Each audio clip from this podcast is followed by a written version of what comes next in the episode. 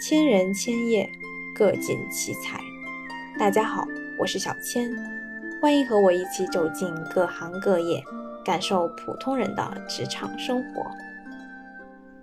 Hello，大家好，我们请到的嘉宾是 Mina，然后来讲讲她的一些工作情况。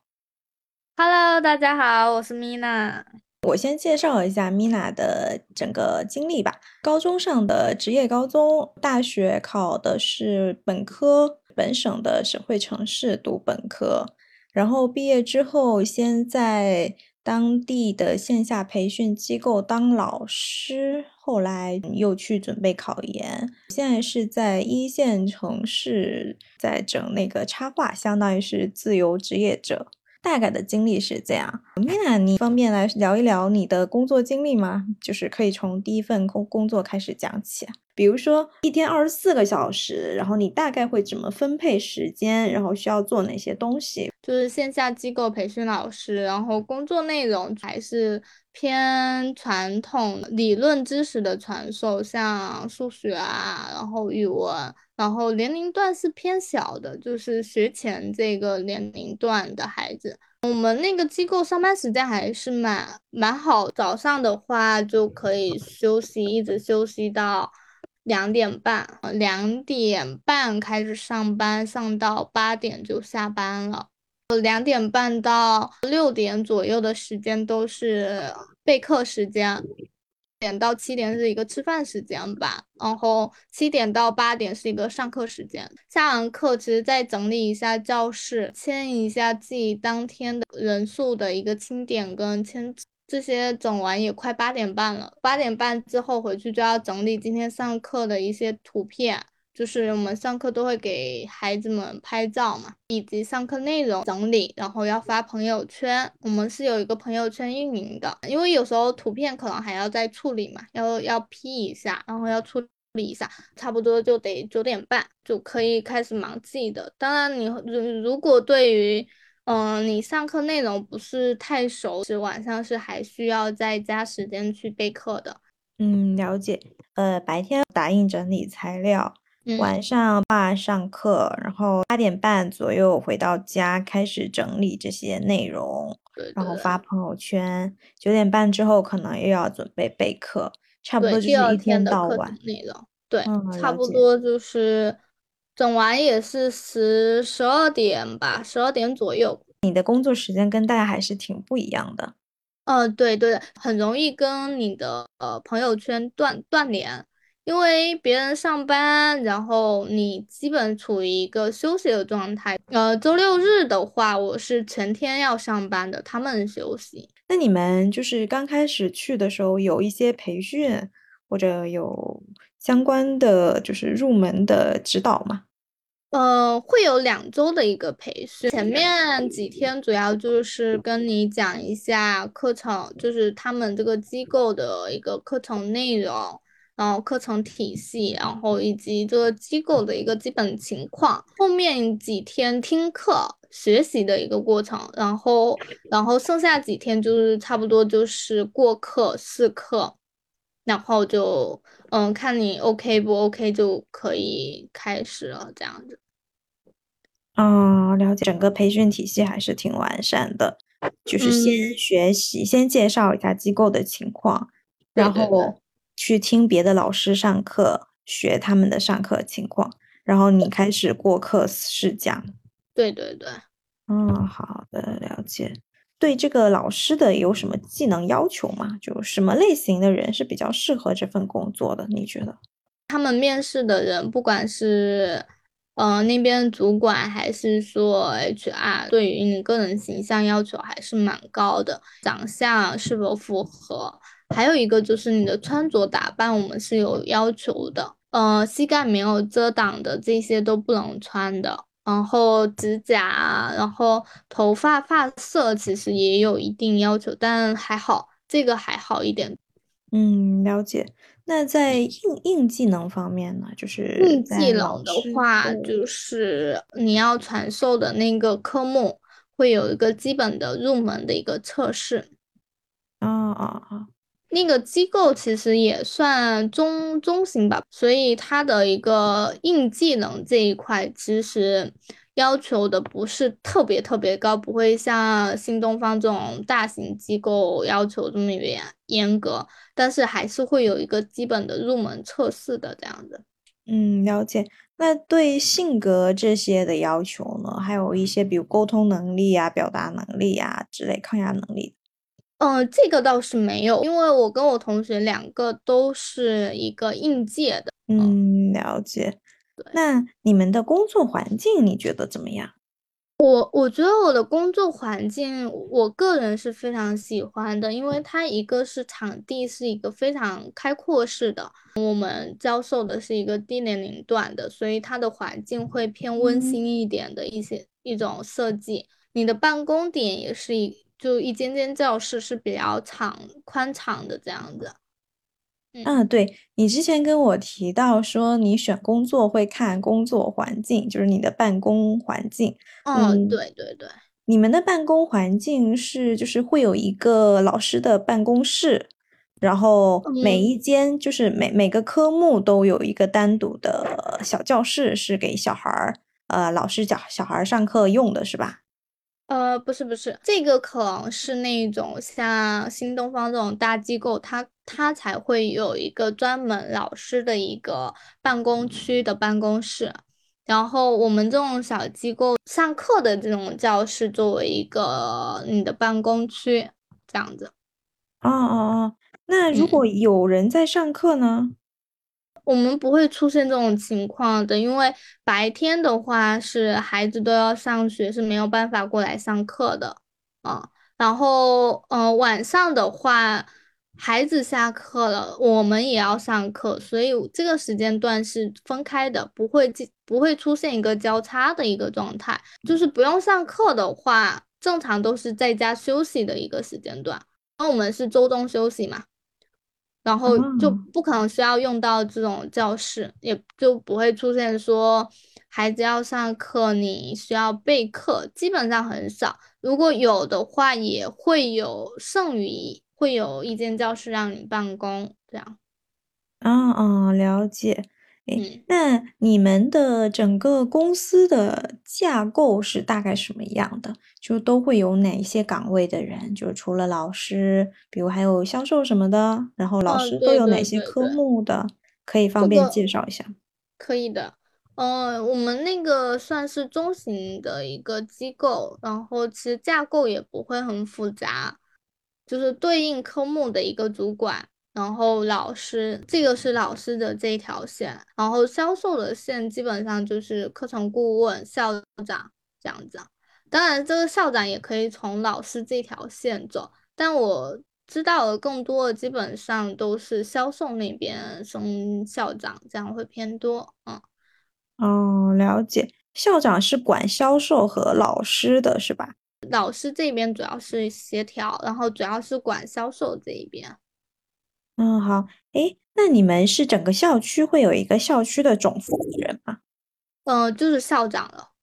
哦哦哦，了解。所以相当于是校长、销售、老师，然后老师的话会有一个专门的呃科目主管去负责，对对对，对应的主管。了了解，那都会有哪一些科目？我了解到的就是有美术，有语训。然后还有幼小衔接的，还有那个奥数，还有就是数理逻辑的这一种，然后以及后面会会有增加一些，就是它它会根据一个情况，然后不断增加的。啊，了解。嗯，那其实这些科目跟传统意义上的科目还是不太一样，有艺术的美术类，以及呃。的普通的数学、语文，哦，还有一个英语我给忘了啊，语数、语数英，然后数学可能有数理逻辑跟奥数，就是一个比较简单，一个比较难的。对对对，嗯，了解。还有一个语语训，语训的话就是类似于表演了，表演主持这一块了。哦哦，语训不是语文呐，我一直以为语训是语文。不不不。它是类似于表演类，你的朗读能力呀，你的表表表现能力呀，你的主持能力这一块。啊，那其实还是跟语文有一点点关系。那幼小衔接也是语文吗？对对，领导啊，同事啊，怎么样？我感觉，嗯，还还可以，还不错。因为一个是他人员其实不会很多，每个校区人员不会很多，还有一个就是男女的搭配其实比例会比较刚好。我们老师的话就是偏女生多嘛。但是美术这一块的话，也会有一些男男性男老师嘛，然后再加上销售的话，就是男生女生都也会有的。嗯，了解。你们当时就是入门的时候，除了培训，平时会有老师指导吗？呃，平时的话就是领导直接对接。哦，还会有一个教务，就是统统管所有老师的一个教务会去听课。然后听课过程中，如果说这个老师在上课中出现一些问题，是会进行一个就是跟他沟通，怎么去处理这个环节的一些东西。嗯，那他跟那个科目主管是有差异的，是吧？你是说教务这一块吗？对，教务跟科目。对对对，这个教务的话，他需要他他需要嗯。捋的不单单就是这个科目而已，它需要捋的是所有整个机构涉及的所有科目的老师。嗯，了解。所以相当于你们平时的一些呃讲课技巧，会有教务的老师去指导，他指导的是一些技巧方面，就不是那个科目的专业知识，是吧？对对对，技巧，然后专业知识的话，会有那个主管去，对不对？嗯，科目主管去进行跟你指导。了解。然后你们领导的话是科目主管是吗？对，主要主要就是我们什么，你教什么科目，就是有对应科目的一个主管去跟你沟通，相当于你们平时。也会有人帮忙去真呃辅助你们，嗯，是是有，嗯，好的，诶，那你们工作之余会做一些什么？就是是是像你刚才讲的，就每天都在上班吗？会有一些空闲的时间做点别的吗？您是说下班，还是说在公司里面？呃，公司里面其实也算。就是跟工作无关的事情，会有一些别的，比如团建活动，或者说你下班之后的一些休闲活动，会有很多这样空闲的时间吗？呃，很少，团建是有，但是比较少。然后，嗯，还有就是下班的话，因为你想想，你八点半下班，下班你你当天的一个朋友圈这个运营就差不多要忙到九点半嘛，肯定要当天晚上给处理完的这个。因为它属于当日工作内容，除非你十点之后 还想出去嗨的话是可以的，但个人可能比较宅吧，我比较少十点后，就是一般八点半下班，就是我会去我的学校那边去去买份好吃的回来，顺路 顺路买点吃的回来，因为刚好要经过学校嘛，就经过之前。之前的学校，然后会，毕竟学校的东西便宜，这这点应该 大家都比较清楚。然后会在学校买点。嗯，对对对嗯，呃，第二天是调休的话，可能会去操场溜达一下，但但如果没有的话，正常就是最多就是在学校附近或者学校里面，呃，好吃的会买一些回去，然后就直接回去了。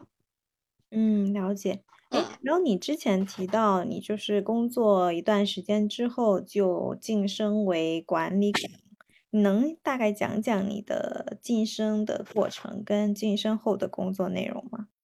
我们的这个科目主管是又升升上去了嘛，然后这个空位肯定是需要有人来上课流程，上课的一个这个还是没有问题，还有一个就是。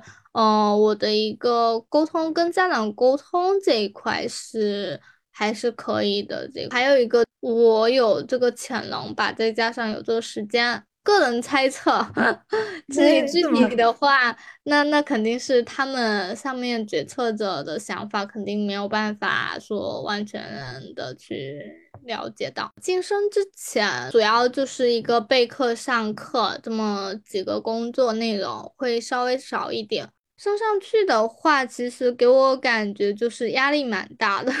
之前的工作内容，你把当天要上的课的东西准备好了，然后就可以了。及日常的一些，嗯，跟家长沟通，沟通够到位了就行了。但是你你的位置往上走了，你肯定要承担的东西多了。首先，老师的一个管理，还有一个教室，教室的一个管理，然后还有一个就是课程内容修改了，需要再花时间去。跟其他老师进行沟通，然后以及新教师的一个培训，这零零碎碎的可能想不起来，但大大体的这几块就多了好好多了。所以你你的工作内容多，同时你的压力也会多。首先，你不再像之前一样直接对接你管理的一个主管的的老师，你需要跟。更上面一层的进行沟通了，而且你直接对接都是最上面的，然后他给你的任务，你又要怎么去跟他进行沟通去完成？这个其实蛮考验一个人的沟通能力的，还有一个你完成的能力。临时的一个任务，你是要怎么去安排跟消化？其实这个还是蛮难的，我觉得。嗯，了解。就是晋升之前，你可能更多对接的是小孩跟家长，对对对，每天上课备课。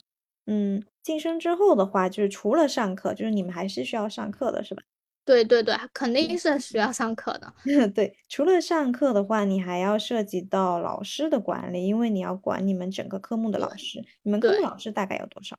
全职的话，一共是四个，然后还有。还有五六个是兼职的这样子，嗯，五人兼职，嗯，也就是说晋升之后的话，你需要管五个兼职，是个全职老师，需要给他们培训，然后跟他们沟通事项，然后还需要做课程大纲的一些修改调整，对对对，就是教室的一些管理安排，然后上级一些任务需要去完成。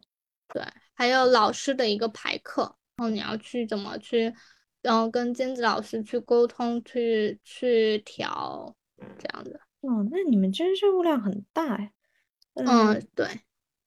那我方便了解一下，就是你们晋升前的考核指标跟晋升后的考核指标吗？嗯，晋升前上课的一个就是续费率啊，或者是报课率为主。晋升之后的话，对这一块会要求的没这么严，嗯，因为你的工作量变大了嘛。嗯嗯嗯，那晋升后有其他的指标吗？嗯，没有哎，我印象中好像没有。那还挺好的。你大概是工作多长时间晋升为科目主管？大概四月份入职吧，然后过了一个暑假，应该七八月份。八八月或九月份吧，这样子。嗯，就是大概四个月。嗯，哎，你这没有毕业就去上班？呃，对，因为 刚好是临近毕业嘛，就相当于实习加加那个转正这样子。嗯，了解。比如说，我们画一条曲线，然后有波峰、波谷。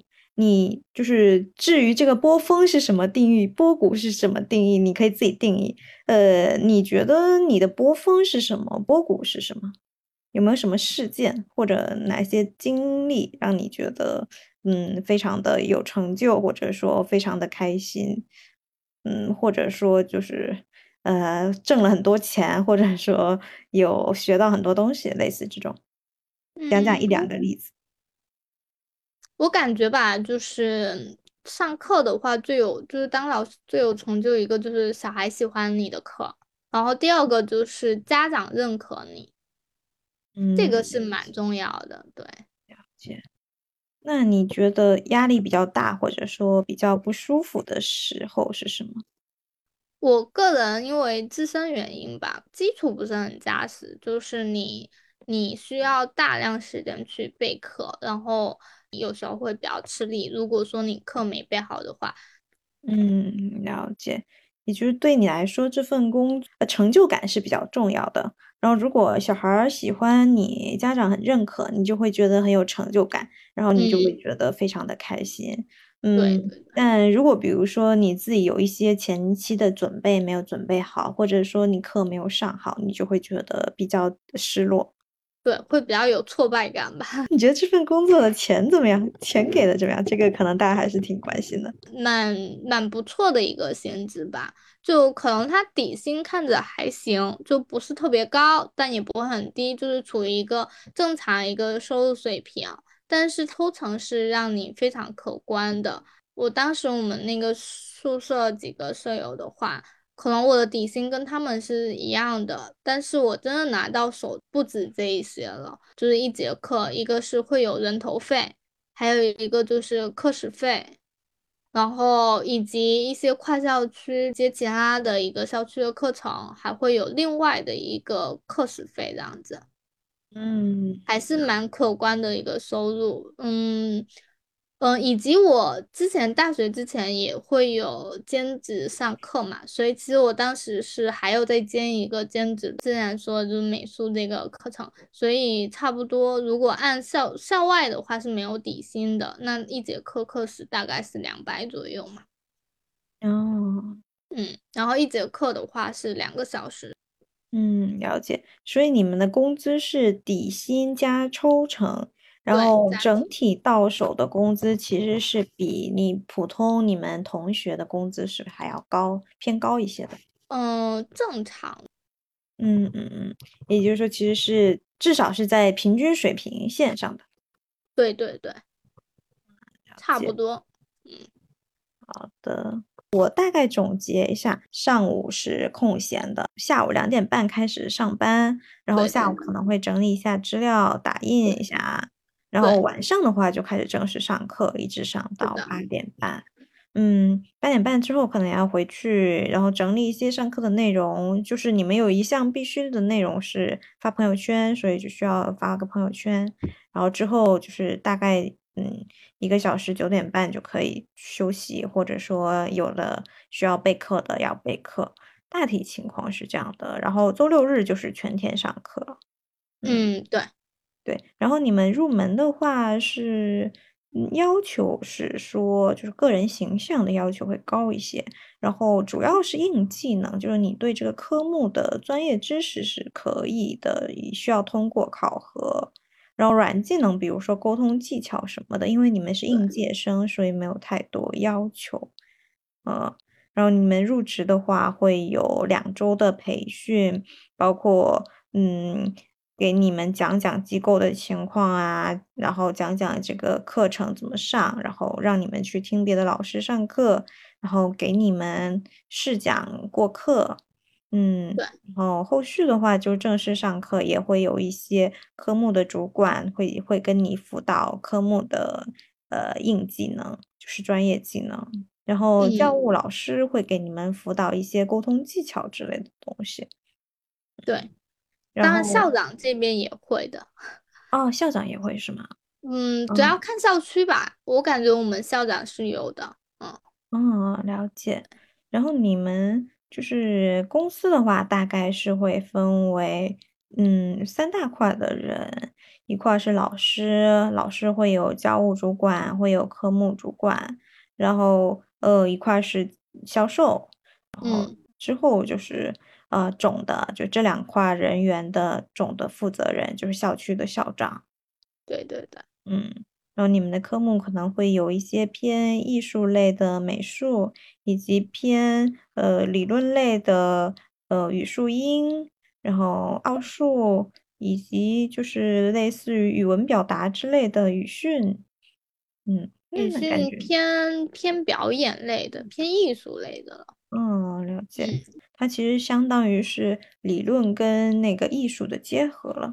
对，嗯，然后你们工作环境其实还是挺宽敞的，就是整个教室，就你们可以在教室里面办公，然后教室布置的也比较温馨。啊，然后你们你们同事其实氛围都还挺好，就年龄段大家都差不多，然后人也比较少，就管理也比较扁平，然后刚好男女也比较比例比较适中。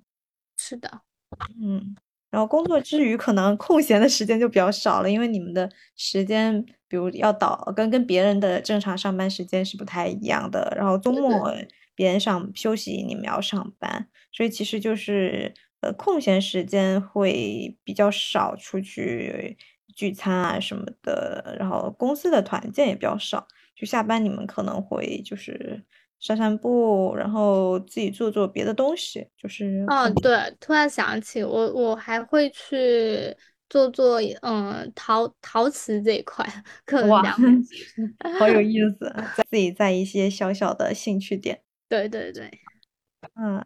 你们的晋升空间还是比较大的，就是像你，呃，四工作四个月就可以晋升为科目主管了。主要是我们那个机构刚刚处于一个，呃，上升的一个阶段，正在扩张嘛。像一些比较大型成熟的一个机构，他们的岗位什么的已经基本处于一个饱和状态了。你要晋升，没有这个岗位空缺出来，这样子。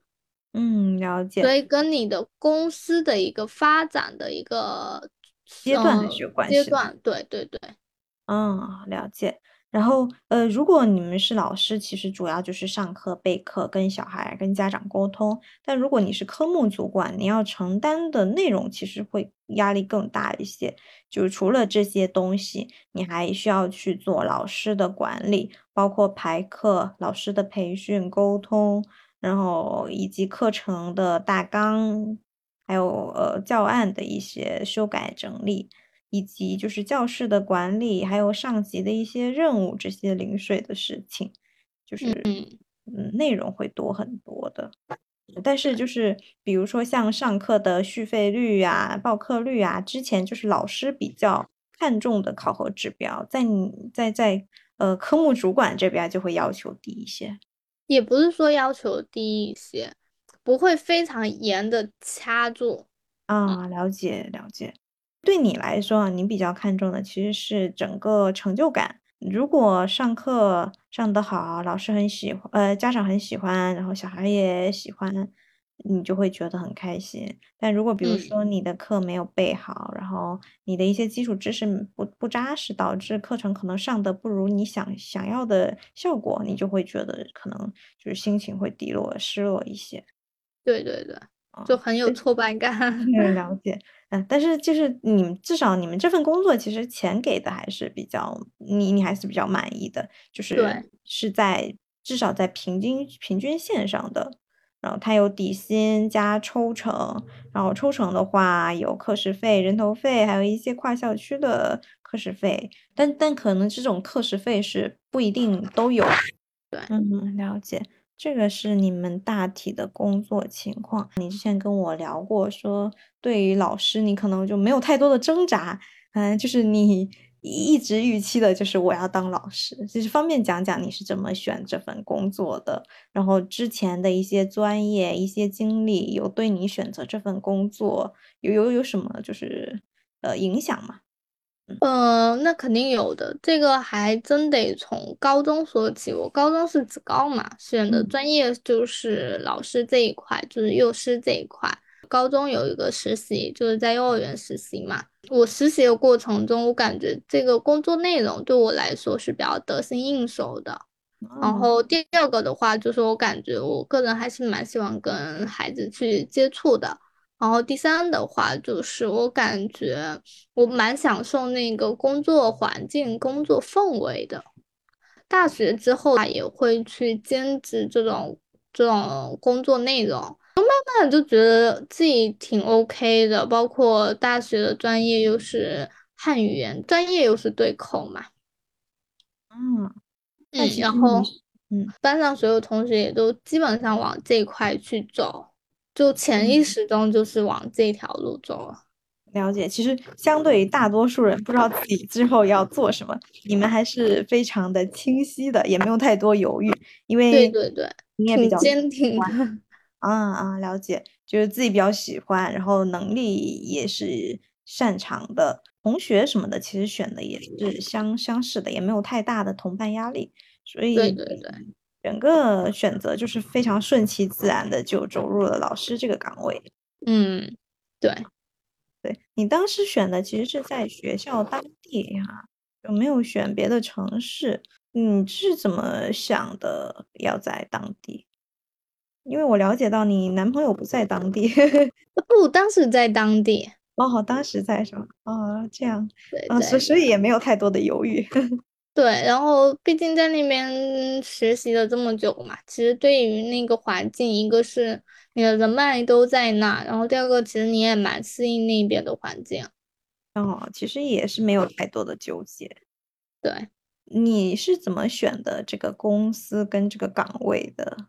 大四上的话快结束的时候，当时在想大四下就没课了，然后就想说找一个实习，然后就在网上 Boss 直聘，就是这个软件里面去找，就是看嘛，去刷嘛。当时考虑一个就是这个岗位是老师，第二个的话就是距离要近，不太喜欢去陌生的一个环境，所以我当时选的话就是选我们学校附近的，然后刚好那个机构在招，然后就去了。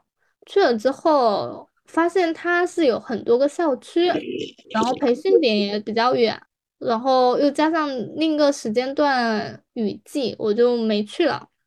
然 后机缘巧合，下学期的时候我写完论文，我舍友去面试通过，并且在那边开始上课，他说那边还缺。然后我想，这不就是我之前面试的机构吗？然后我就去了，就再去面试，就过去上了，当当老师。所以相当于你之前拒过拒绝过人家一次，后来你又觉得，咦，好像还不错，嗯又回去了。呃，嗯，不是不是后面觉得还不错，是我一直都觉得还不错，就是路程时间在当地的话算长了，因为要花一个多小时，然后其实他晚上八点八点多就没公交了，交通是挺不方便的，不太想折腾。然后下学期的话，刚好我室友也又又去了嘛，然后他又跟我说挺好的，来吧来吧，然后我就去了，嗯，就又去了。为什么觉得机构不错？机构好像处于一个发展往上发展的一个阶段嘛，还有一个就是环境挺好的。嗯，了解。后来你就没有再继续做下去了。你当时是想的什么原因？当时是打算后续要做什么？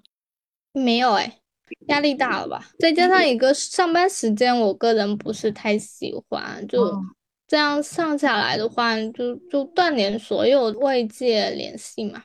对对对，相当于你一个人在自己的小世界里，对对然后大家上班你在休息，大家休息你在上班，嗯，对异常的孤独。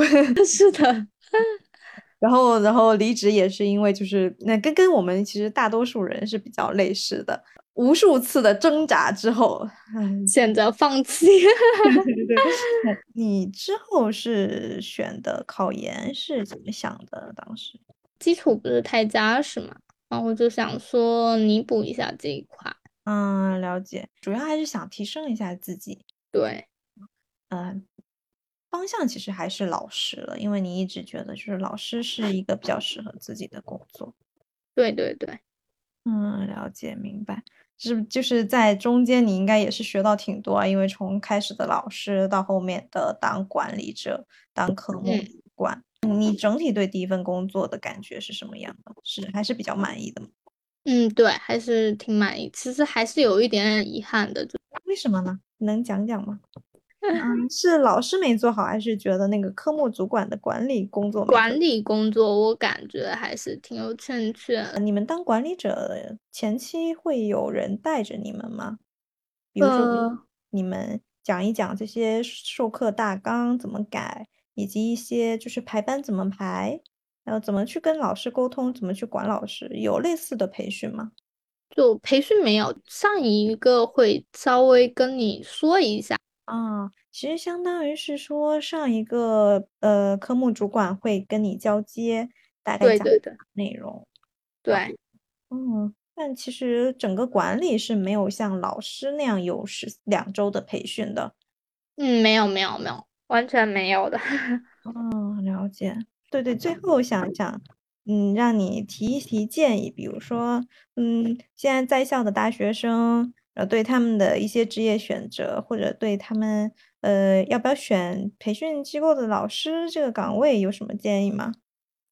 嗯，我觉得大学其实还是需要多去尝试吧。就大学的一些时间，你可以多花去一些去实习，每可以去尝试不同的一个岗位，不断去实习。因为你你时间最多的还是大学，大学试错成本会比较比较多，嗯。然后你你可以不断的在试错过程中发现自己喜欢的。培训老师的话，由于政策原因啊，我个人还是蛮支持可以去喜欢。如果喜欢这个岗位的话，并且有学科钻研精神的话，还是蛮建议他去考考在编的。一个是你的性格是否适合吧，还有一个就是你是否对于学科的东西有一种钻研的精神，是否享受就是这个。